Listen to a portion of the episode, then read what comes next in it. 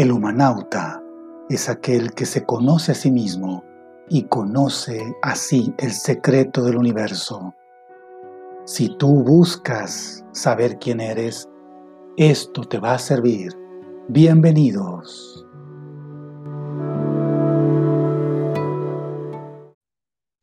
Hola Guillermo. Hola, hola, ¿cómo estás? Bien, gracias. Muy, feliz. Qué bueno, yo también. Sí. Es emocionante esto porque estamos enlazando América con Europa. Bueno, déjame primero, déjame presentarte. Eh, tengo una invitada muy especial, una invitada de lujo, es una profesional eh, en cuestión de orden y eficientar espacios, eh, tanto en el hogar como en las oficinas. Así que ella es Ana de Massman. Saludos, Ana, hasta Alemania. Hola, saludos a todos. Saludo a ti, Guillermo. Para mí es un placer poder estar en tu espacio y que tú me dejes esta oportunidad tan grande de poderle hablar a la gente de mi tierra en Latinoamérica. Claro que sí, cómo no, nos están oyendo en muchos países. Este es un programa en donde estamos abordando temas que colaboran para el bienestar de las personas, para también la convivencia intrafamiliar también. Vamos a abordar eso el día de hoy, como el, el orden, como el desorden, la acumulación puede afectar incluso a la convivencia dentro de la familia. Así es. Eh, Ana, Ana, platícanos un poquito, desde cuándo estás en este mundo de, del orden y de eficientar espacios. Oficialmente hablando como organizadora profesional con título en mano desde el año pasado. Yo estudié eh, en una escuela de España vía online que se llama la Escuela del Orden bajo la tutela de Adelaida, Adelaida Gómez. Desde hacía mucho tiempo yo tenía esta inquietud de em, lanzarme hacia esta profesión porque me siento muy inclinada hacia el orden, pero sobre todo me enseñó mucho ver cómo son los alemanes de ordenados, cómo ellos organizan su vida. Pero desde pequeña, desde que, desde que vivía en la casa de mis padres, siempre fui muy organizada. Eh, me gustaba pues colaborar en casa con ese tipo de cosas y veía la, lo bueno, el lado amable de, ser siempre organizado, cómo me ayudaba eh, a hacer a, estar mejor en la escuela o en el trabajo. Em, y pues sí, eh, creo que fue una de las, de las cosas que me animó y sobre todo porque me gusta ayudar a los demás. Era una forma más de poner en, en, la mano el ayudar a, las demás personas. Oh, muy bien. O sea, de base es algo que a ti te gusta, que tú eh, eh, percibiste, te diste cuenta de que desde, muy joven, desde niña, te gustaba ordenar las cosas, colaborabas en tu casa. exactamente. Y bueno, lo convertiste, eh, o sea, forma parte de tu vida desde entonces. Y luego, bueno, además, eh, pues tú eres, tienes una ingeniería, ¿no? Y ahora te estás dedicando eh, a esta especialidad que me parece a mí algo muy valioso, como es el, el llevar orden y belleza, porque hay una cosa bien importante que yo quiero que, decirles a ustedes, no es suficiente con que los espacios estén ordenados, sino que deben verse bien, deben verse bellos. y yo he visto el trabajo de Ana, he visto las fotografías de Ana, he visto su casa, me ha mostrado su casa por fotos y por video, y me parece bella, porque eh, hay que tener un, hay que saber también tener un arte. De hecho, es algo que también les quiero mencionar aquí en, eh, en este episodio de que la vida del ser humano tiene una, un trasfondo filosófico. Entonces, en la filosofía trascendental muy antigua, eh, se habla de los siete rayos de la realización, de la realización espiritual del ser humano.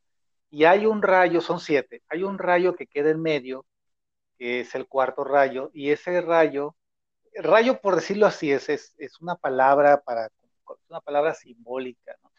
El rayo del, de la armonía y la belleza. Ajá. es, el, es el rayo que une a los, a los otros rayos, a los tres que están relacionados con la parte material de la vida de la persona y a los tres que están en la parte, digamos, psicológica, trascendental. Entonces, la armonía y la belleza es algo muy importante en la vida de las personas. Así es. Y vamos a, vamos a abordarlo en otros episodios también. Me gustaría que también participara. Aquí, Con mucho gusto, para mí es un placer. Sí, porque yo he visto que Ana pues es muy ordenada también ahí en, en cómo acomodar la mesa, como te digo. Em, la, hay que tener una cierta, una cierta austeridad, una cierta austeridad para llevar un orden y hay que, hay que tener ese, esa armonía, ese arte de, que los colores sean armónicos.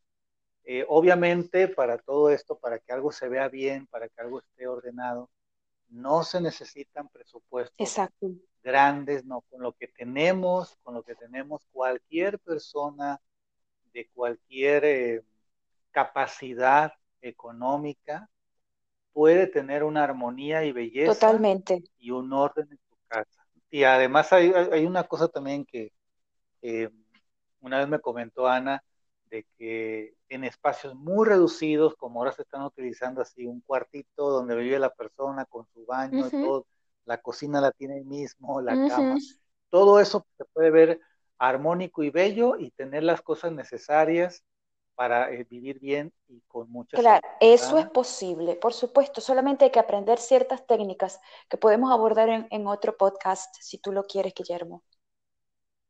Claro que sí, ¿cómo no? Con gusto. Bueno, mire, eh, habíamos acordado aquí, Ana y yo, de, yo comenzar con este tema eh, para abordar la parte psicológica, la parte psicológica de por qué eh, una persona puede llegar a tener un problema donde vive por eh, la acumulación de cosas o por el desorden.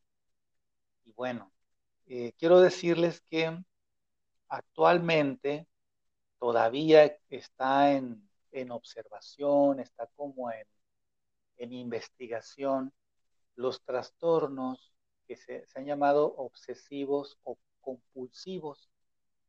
Entonces, en psicología todavía no existe una escuela que se, una escuela psicológica que se especialice en, tratar o en investigar a profundidad por qué una persona comienza con un desorden en su casa, todo tirado, incluso cosas sucias, em, acumular ahí basura, etcétera luego hasta el punto en que la persona ya no puede ni siquiera pasar de una habitación a la otra porque del piso hasta el techo está lleno de, cosas, pueden ser usadas, pueden ser rotas, pueden ser nuevas también. He estado en sitios así, en, casas. Eh, Exactamente, sí. Em, hace años me tocó a mí, yo tenía un cliente eh, tenía un negocio y tenía un cliente, me llamó a su, a su domicilio, una casa muy bella, muy grande por fuera. Cuando entro a su casa, mira, yo, yo calculo, yo calculo que tenía aproximadamente un millón de libros. Wow. Increíble. O sea, tenía libros, claro, tenía libros acostados, o sea, ya no había libreros, no se veían los libreros. Tenía pilas de libros.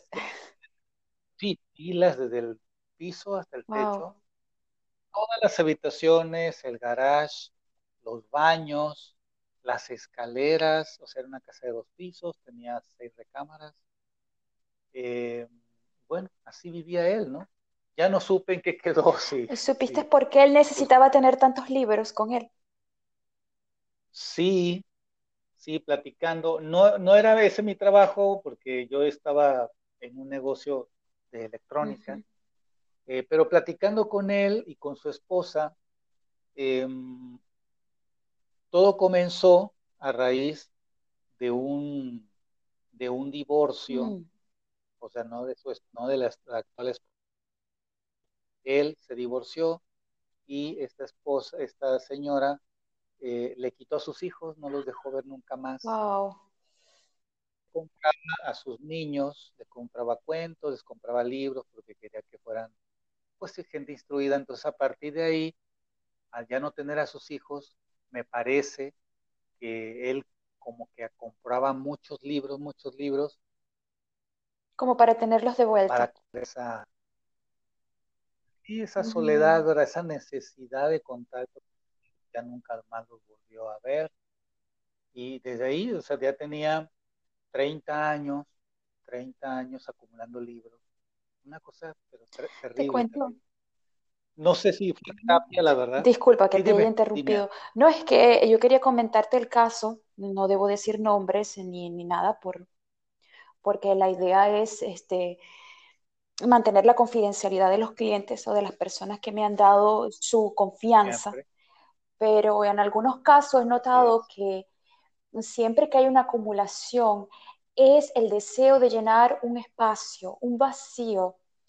Por ejemplo, conocí a esta persona que tenía muchísima ropa y tiene solamente una habitación con pilas y pilas de ropa que jamás podrá tener el tiempo de ponérselas todas. Había incluso ropa con que todavía tenía la etiqueta de la tienda puesta. El asunto es que mucha de esa ropa la traía de su propio país y eso era una forma, un vínculo de mantenerse con su familia, porque él no podía volver a su país porque es refugiado. Entonces ya no se le permite la entrada a, su tierra. Y era como su forma de mantenerse y además para él el verse bien era su identidad. Si él no estaba bien vestido, él se sentía que era nadie. Entonces, todo este tipo de cosas hace que la persona acumule algo o sea, todo lo que está dentro de sí lo va a acumular afuera en forma material. Los pensamientos nos torturan y las cosas nos invaden en nuestra casa. Y nuestra casa deja de ser un hogar para convertirse en un depósito. Y esa no es la idea. Sí, porque sí, lo que yo he observado en las personas que que tienen problemas se dan cuenta. Eso es una de una luz que la perciba que algo ya no, no puede caminar en su casa porque ya tiene demasiadas cosas, demasiadas, demasiada comida almacenada, incluso demasiados zapatos o lo que sea, lo que sea, demasiados autos, no sé. De pronto la persona se da cuenta, ya sea porque su familia ya entró en crisis, la pareja, y ahí se da cuenta, ah, no, tengo un problema, tengo demasiadas cosas y no sé, tengo miedo eh, deshacerme de ellas, las, he sacado eh, para que se las lleven, las he regalado y voy a que me la, a, reclamar que las quiero de vuelta. Bueno, esa es una, es una ventaja el darse cuenta y puede ser convencida la persona de que vaya a terapia. Exacto. Yo siempre he recomendado he recomendado que hay una terapia, hay una escuela psicológica que se llama la terapia conductiva conductual, es la que como que tiene unos mecanismos que han ayudado a mucha gente que tiene este trastorno de acumulación. Pero hay una cosa aquí de que el origen, como tú bien lo, dices, es una carencia. Y siempre esa carencia viene de la, de la primera infancia, de las primeras etapas de la vida de una persona. Hay unos científicos eh, que han, han traído algunos, algunas teorías acerca de la epigenética, que es la herencia que los padres o los abuelos van pasando a través de los genes a las siguientes generaciones y entonces nace una persona, hombre o mujer, y de pronto pues trae una herencia de que los abuelos pasaron hambre, los abuelos o los padres pasaron algún sufrimiento mm. muy fuerte, alguna carencia muy fuerte. Los niños nacen, todo va bien, todo va bien, y de pronto cuando son adultos o en la adolescencia se les, se les activa esa, esa carga genética con, con su parte emocional no saben por qué, pero hay un detonante siempre, ¿no?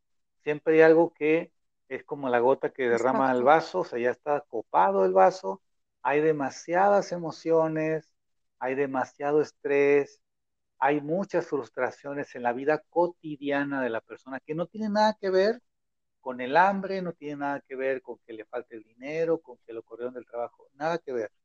Pero la persona, así hay millones de personas en el mundo, viven al límite. Exactamente. Están en el borderline, en la frontera de que, de que está a punto de explotar. ¿no? se da cuenta la persona porque eh, estamos acostumbrados a ese ruido mental, estamos, lo apagamos. estamos sordos. Sí, estamos ahí en, apagado, pero está ahí latente todo la bomba, anestesiados. Se llama enajenación, se llama enajenación en psicología. Estamos enajenados, separamos de nuestra propia vida, separamos los pensamientos de los sentimientos y, estos dos los separamos también del cuerpo. Entonces hay un detonante que, ya explota todo, se derrama la emoción y la persona trata, trata con todas sus fuerzas de retener esa, esa energía, esa avalancha de cosas que están dentro de sí y comienza a formar barreras físicas. Sí. Y es ahí donde empieza la persona por lo que más le llama la atención, que puede ser ropa, pueden ser tenis, pueden ser moños, pueden ser libros, comida, etcétera. No importa, siempre es algo físico. Es algo físico y, esto es para que la, la, persona es algo inconsciente, es como formar una muralla para no ser lastimado de nuevo, porque el último detonante que tuvo fue tremendo, así lo interpretó a lo mejor lo corrieron del trabajo o lo jubilaron o se divorció o nació un bebé o murió alguien o una enfermedad, lo que sea. Pero es porque ya eh, este mundo psicoemocional de la persona estuvo durante a veces décadas, estuvo durante décadas al límite y ya no pudo más y entonces ya trasciende, trasciende el cuerpo y comienza a materializar todos sus miedos, sus aprensiones. Guillermo, yo creo que, ay, disculpa, no, que decía que yo creo que una de las raíces más poderosas de todo esto es el miedo. Cuando tenemos miedo, nos ponemos una coraza alrededor de nosotros. Hay algunas personas que su acumulación es en forma de obesidad y se protegen con obesidad. Sí. Hay otras personas que se protegerán con muchas cosas en su casa, sea por tener miedo a la hambruna, sea por tener miedo a no dar la talla al conversar y parecer ignorante, por eso se llenan de libros, vamos a suponer, o no parecer lo suficientemente atractivos y se compra mucha ropa. Siempre hay un miedo a sufrir. Si pudiéramos retirar ese miedo, creo que la acumulación eh, sería inexistente. Ahora, en casos como tú dices, que hay casos más clínicos eh, de eh, una carga genética que le, le empuja a ser una persona acumuladora, ya es otro caso, ¿no? Pero creo que uno de los casos en personas que han tenido traumas ha sido el miedo. Y te digo, por ejemplo, cuando el año pasado, cuando hice el Camino de Santiago, no lo hice completo, solamente hice 115 kilómetros, pero creo que ese, ese micro camino fue suficiente para mí para entender que se necesita tan poco para ser feliz. Y que, eh, y que con a veces solamente con tres mudas de ropa, agua, comida, lugar donde dormir y personas que te ayuden, ya eres muy feliz.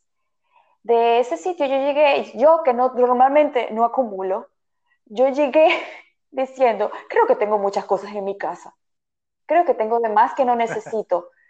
Porque si ella ni siquiera ah, estaba feliz con tener mi cabello limpio y si no tener maquillaje, de todas esas eh, pinturas de labios que tengo allí, no creo que las vaya a utilizar.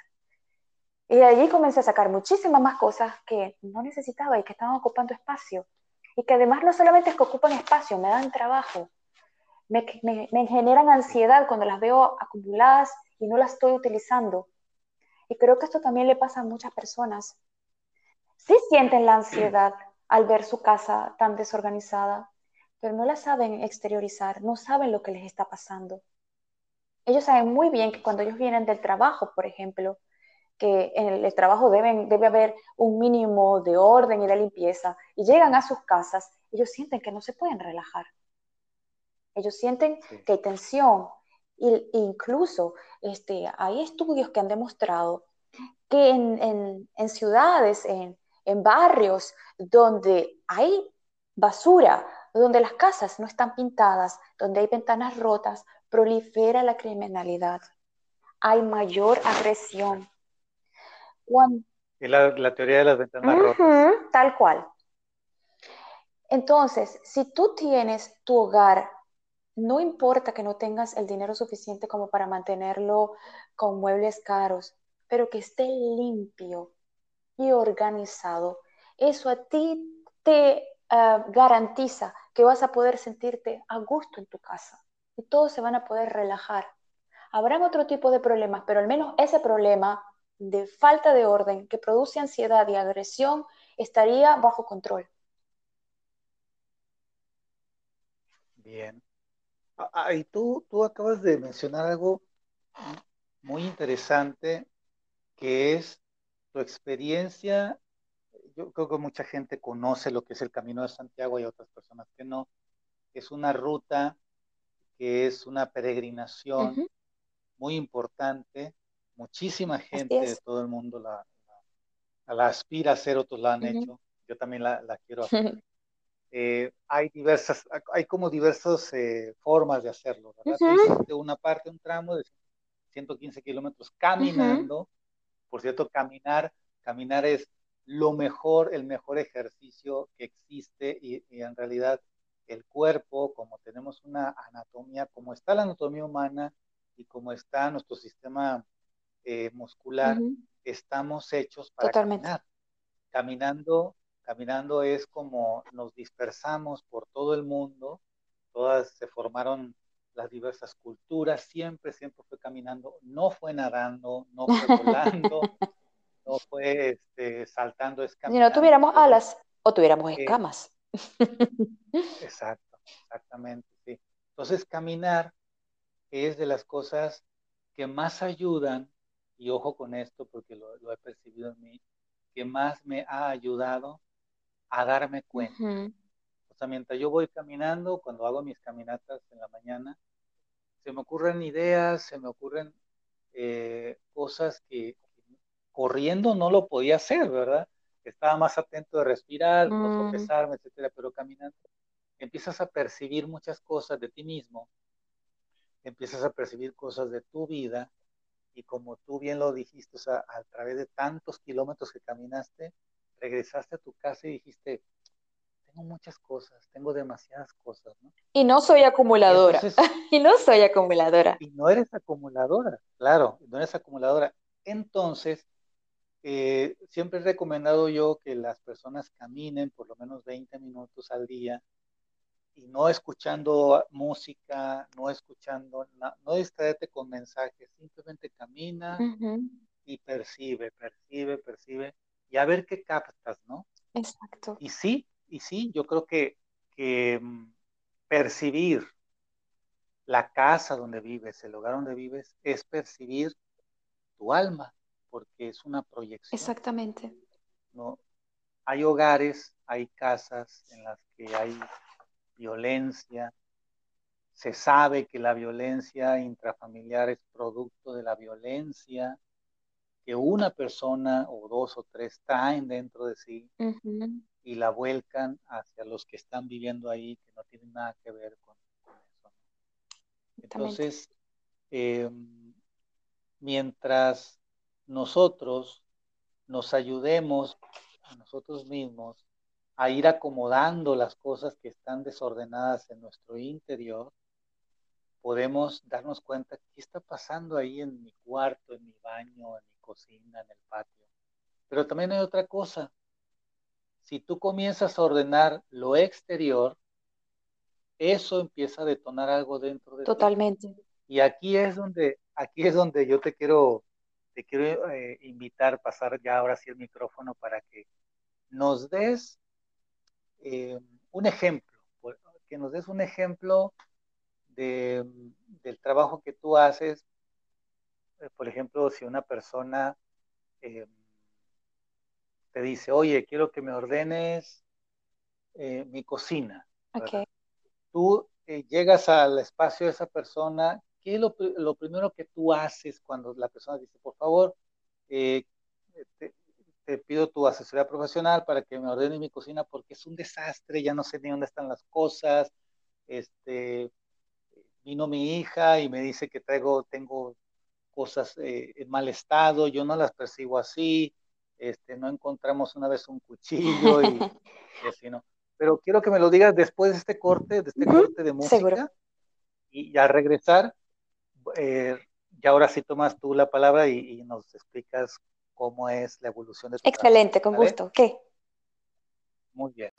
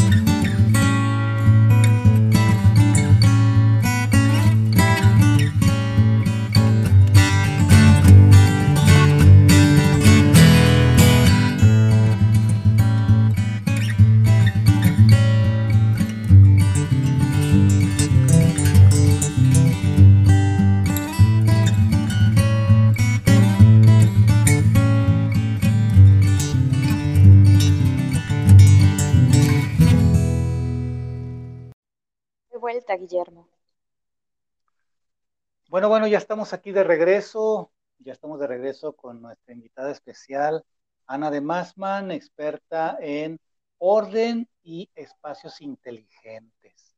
Entonces, Ana, pues es, todo, es todo tuyo el micrófono para que nos expliques cómo es que trabajas, qué haces primero cuando una persona te pide tu asesoría profesional. Sí, con gusto, te explico. Primero, antes de poner manos a la obra, necesito tener una conversación con el cliente, con la cliente. Y es necesario que ella me tenga confianza, porque si vamos a ordenar, voy a necesitar abrir todas eh, las gavetas, los cajones, los pantries, eh, todo, si es que me permite ver la cocina. Normalmente cuando uno va a organizar en un espacio de una casa, normalmente el problema no está solamente en un solo espacio. Puede ser que eh, sea la zona más problemática de la casa, pero normalmente lo que nosotros hacemos en un sitio lo hacemos en otro, porque em, simplemente estamos mostrando nuestro estado mental. Y si la cocina está en caos, también lo va a estar el baño, también va a estar las habitaciones, eh, los armarios, etc. Entonces, normalmente, si el cliente necesita mi ayuda, necesita confiar en mí y mostrarme su intimidad en esto es abrir no solamente las gavetas de, la cocina, sino también en varias partes de la casa. Porque así yo puedo entender. Estás abriendo, el, estás abriendo el alma de la persona al tocar cosas de su casa y espacios. y esta es la parte más difícil, bonita, por supuesto, porque una persona se está abriendo a mí y me está mostrando todos sus problemas y debilidades, su lado bello y su lado feo, está siendo vulnerable hacia mí. Y yo, como organizadora profesional, tengo un código de ética Y es que yo debo respetar a mi cliente, que yo debo tener empatía, debo estar a su lado y debo de mm, respetar su confidencialidad, no, no, solo de sus detalles personales, sino también profesionales. Voy a llegar a ver cosas muy fuertes, pero eh, tengo que ser empática y entender. Y mm, por otro lado, eso se queda conmigo. Yo no debo estar diciendo esas cosas tan privadas de las personas o este, a menos que esa persona me diga, bueno, puedes utilizarlo sin mi nombre por, eh, como una especie de eh, educación para los demás, ¿no? Pues, ok, eso es lo que haría primero que todo. Entonces ya puedo analizar cuál es el problema y ya puedo comenzar a hacer un plan de trabajo junto con ella. A veces habrán momentos en que necesito su ayuda porque yo no puedo sacar cosas de la cocina, en este caso que tú me pides un ejemplo de la cocina, sin su autorización. Yo no sé para ella lo que es útil y lo que ya no es útil. Así que no es un trabajo de que, ok, ella me dice, toma las llaves de su carro y se dice, bye bye, te dejo en mi casa, lo que quieras, porque si, si yo hago lo que quiero, puede ser que el resultado no sea el que ella espere. Sí, porque ese famoso rebote. Exacto, para mí me parece útil, por un lado, lo que tú dices, eso es cierto. Por un lado, yo puedo dejar las cosas como a mí me gustan, pero ¿qué tal si es no como a ella le gustan? Y segundo, lo que tú dices, también es un proceso educativo. Junto conmigo ella va a aprender a organizarse, va a aprender a mantenerse organizada. Incluso hay, han habido hermosos casos de personas que han pasado por el proceso de organizar su casa y a la final terminan queriendo convertirse también en organizadores profesionales, seguir ayudando a otros que han pasado por su propia situación. Y eso es lo más hermoso, ¿no? Ok. Eh, luego de haber identificado el problema, en general se hacen los, los siguientes pasos. Debo buscar cajas o bolsas donde uno va a ser para cosas que se van a tirar porque ya son inservibles, porque eh, eh, comida que está caducada, porque no le, no le sirve, no le, no le, aporta ningún valor. Ah, para donar, algo que ella no necesita, pero que todavía está en muy buen, muy buen estado, o para vender. Y hay cosas que a veces tenemos en la cocina que no pertenecen a la cocina. Por ejemplo, hay gente que pone las medicinas allí, vamos a suponer, y no van allí, deberían ir en otro sitio. Entonces, habiendo ya este, clasificado eso, tomado esas cajas o bolsas que uno necesita para poder sacar, porque la idea es que tú no te pierdas entre las cosas que vas a ir sacando. Entonces, comenzamos a abrir una gaveta y sacar todo. Hay que sacar todo, hay que vaciar todo. Pero no es que vamos a hacer una montaña, no es como tipo maricondo, no. A medida que vayamos sacando las cosas, se van a ir clasificando. Es bueno que se haga en, una mesa en, o en un sitio donde se pueda, que se tenga espacio y que se vayan poniendo que aquí van a ir todas las cucharas soperas, aquí van a ir todos mis este, espátulas, aquí van a ir todos los platos llanos, aquí, y va a haber un momento en que de esa manera tú vas a decir, wow, tengo 10 cucharas soperas, no necesito tantas. claro necesitaré dos, máximo tres. En el caso de que hay varias personas cocinando, ¿no? Eh, o que he preparado varios platillos, entonces necesito varias cucharas. Pero creo que no necesito diez moldes para hacer torta, a menos que yo viva de eso, de, de, repostería. Pero... Tiene, que haber algo lógico, ¿verdad? Que esté sujeto a la vida real de la persona. Exactamente. Tiene que ser que lo que me represente a mí hoy, no lo que me representó hace cinco años, ni lo que yo quiero que me represente en el futuro, porque hay personas que dicen, es que yo quiero comenzar a hacer un curso de repostería. ¿Cuándo? No sé. Pero lo quiero hacer. Y por eso es que me compré este set de cinco moldes. Entonces, pero no te está representando ahora mismo. O haces el curso o dárselo a alguna persona que sí de verdad lo está necesitando. Pero trata, eh, atrévete a vivir lo que tú eres hoy. Y eso te quita mucho peso. Claro. Ok. Em, habiendo clasificado y, bien, y visto, perdón, y visto lo que tú tienes, es cuando tú puedes de verdad decir, esto está roto, va al cesto o a la caja o a la bolsa de basura. Esto lo puedo donar. Mi amiga tal lo puede necesitar.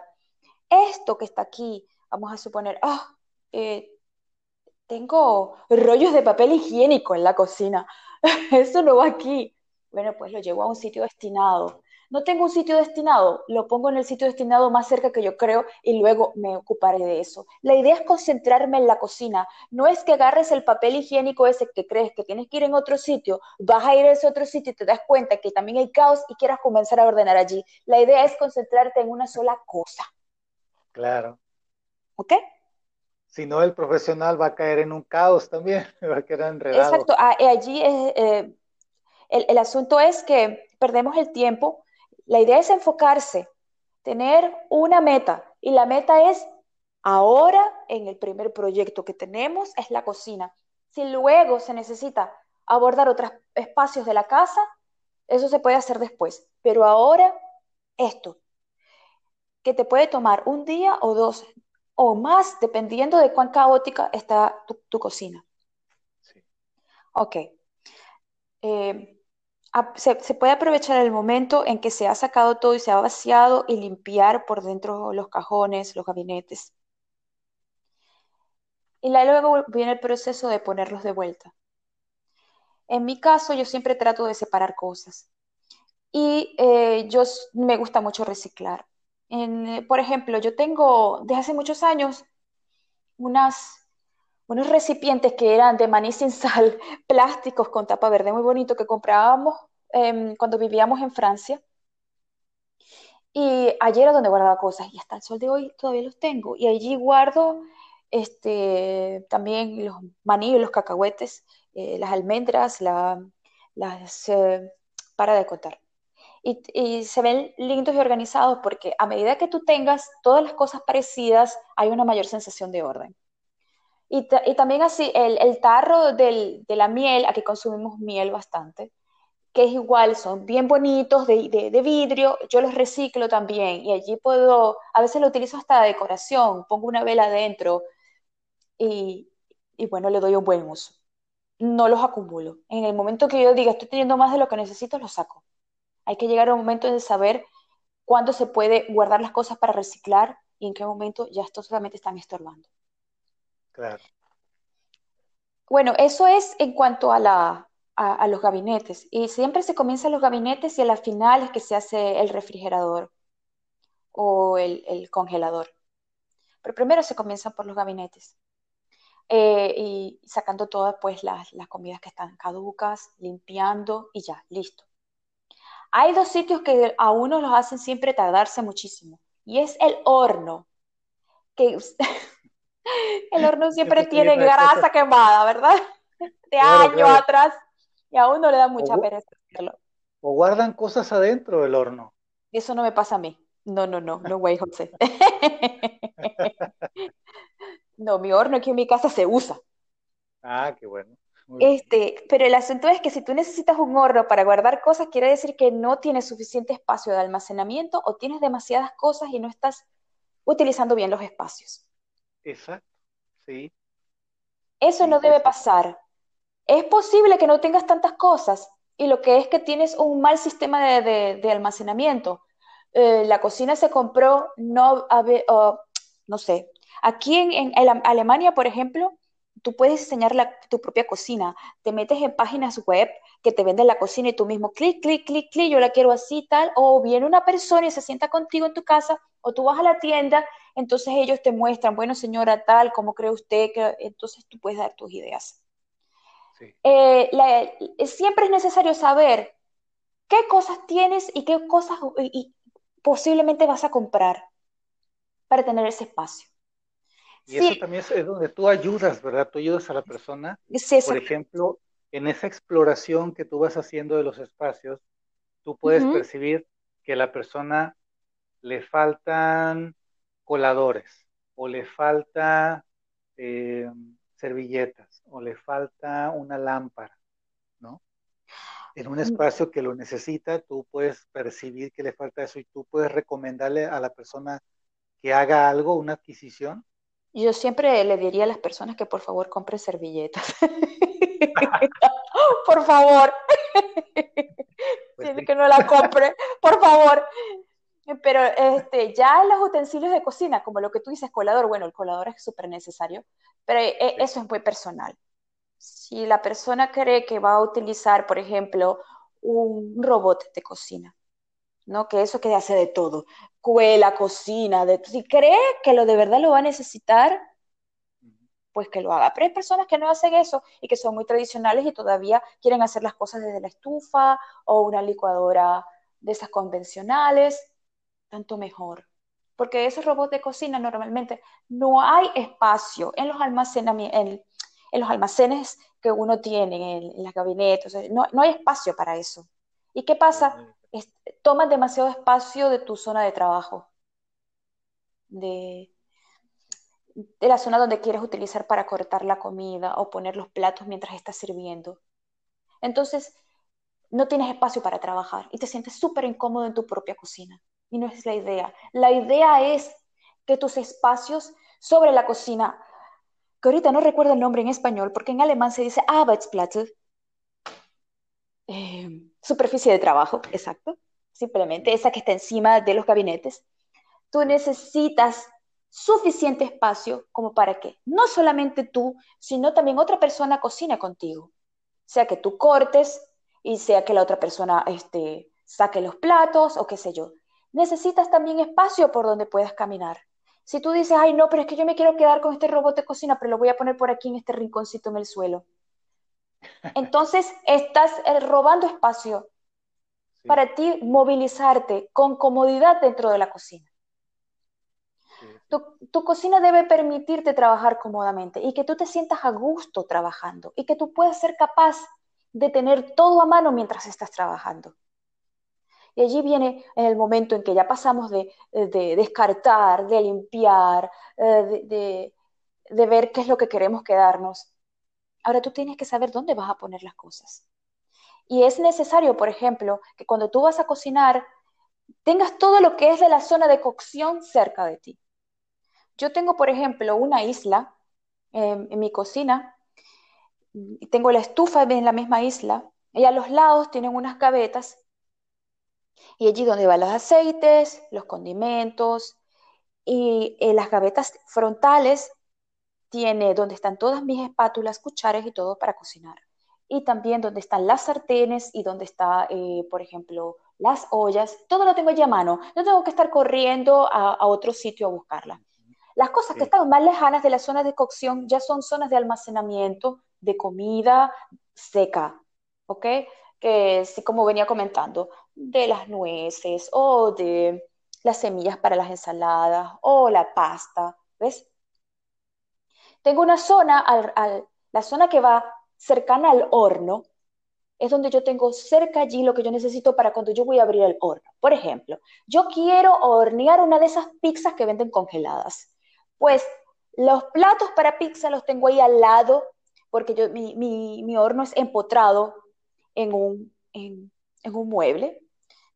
Entonces, el, mm, las gavetas de abajo tienen para tomar las cosas del horno, una espátula grande para sacar la pizza, los platos de pizza, todo lo tengo allí a mano. No tengo que estar corriendo, ¡ay, Dios mío! ¿Dónde están las cosas? Sino que todo lo tengo allí.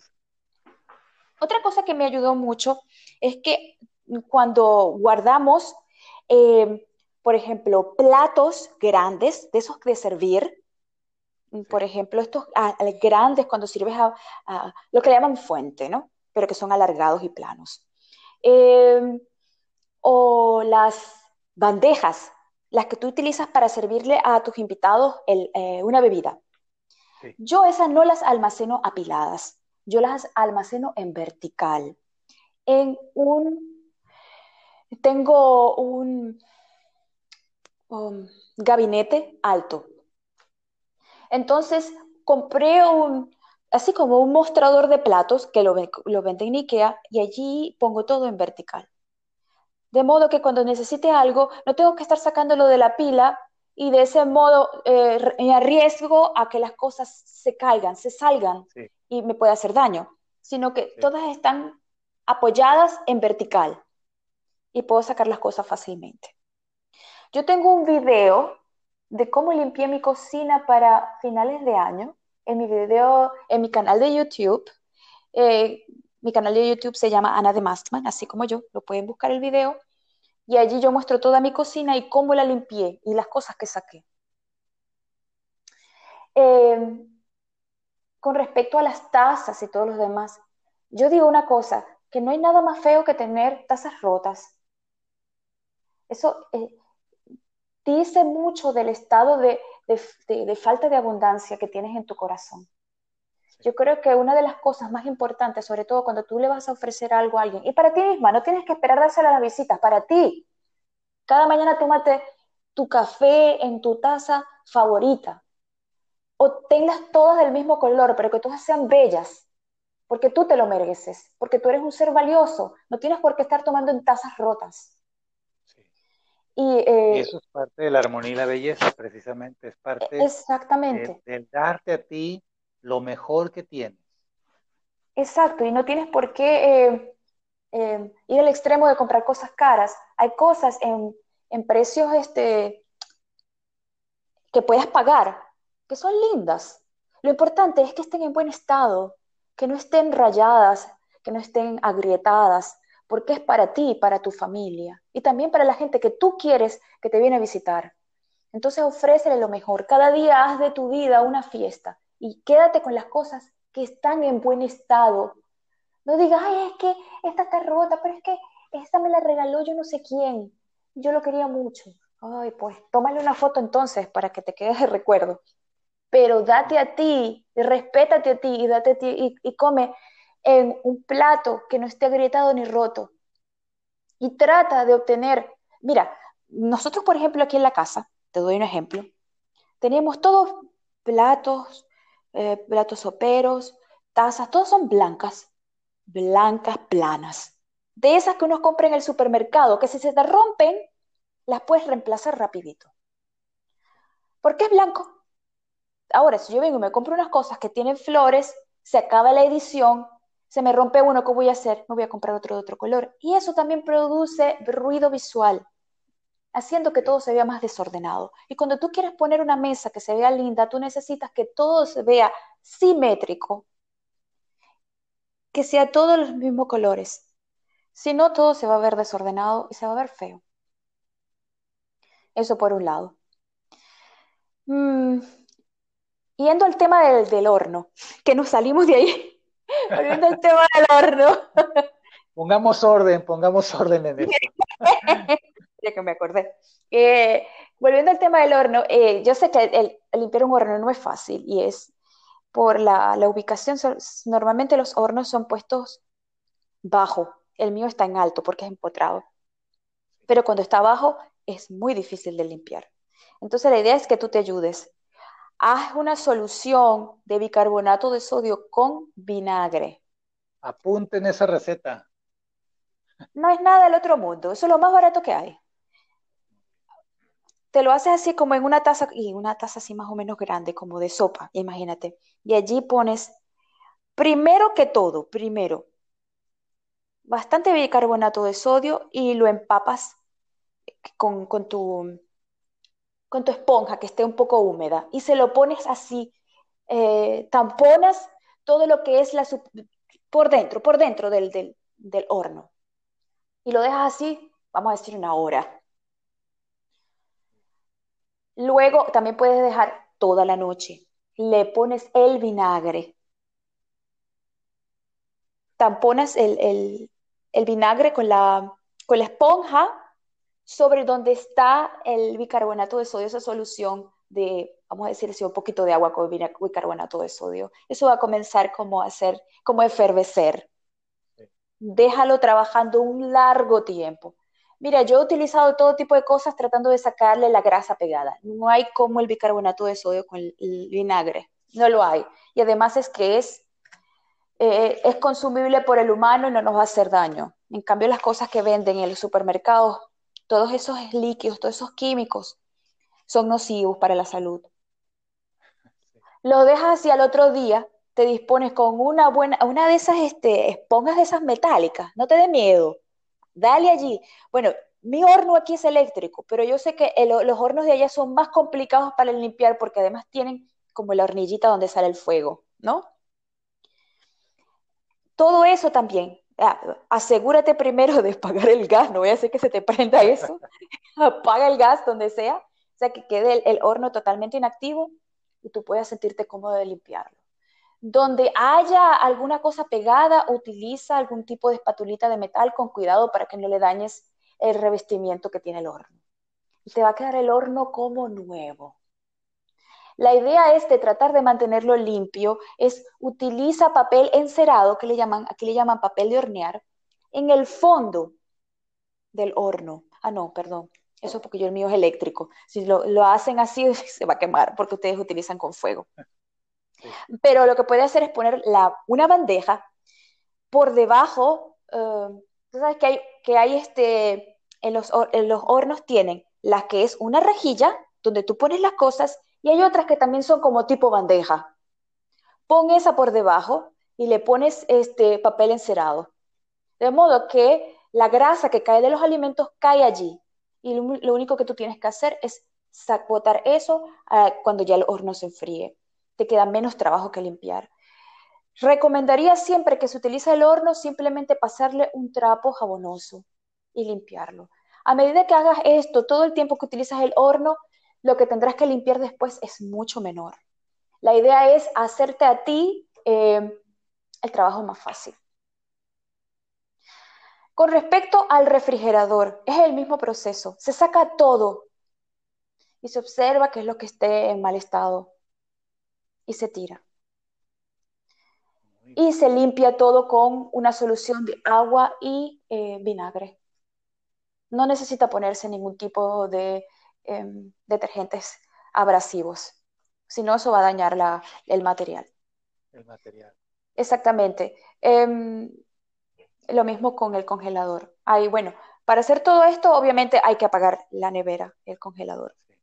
Dejarlo que se, eh, se vuelva a la temperatura ambiente, hacer toda esta limpieza de fondo por detrás, por arriba, que a veces se nos olvida por arriba y se acumula el polvo limpiarlo todo, mover la nevera, limpiar por debajo del piso y luego poner todo de vuelta al refrigerador o poniendo, eh, sobre todo respetando las zonas de, temperatura, porque a medida que él está más abajo eso es un poco menos frío y a medida que está más arriba es más frío.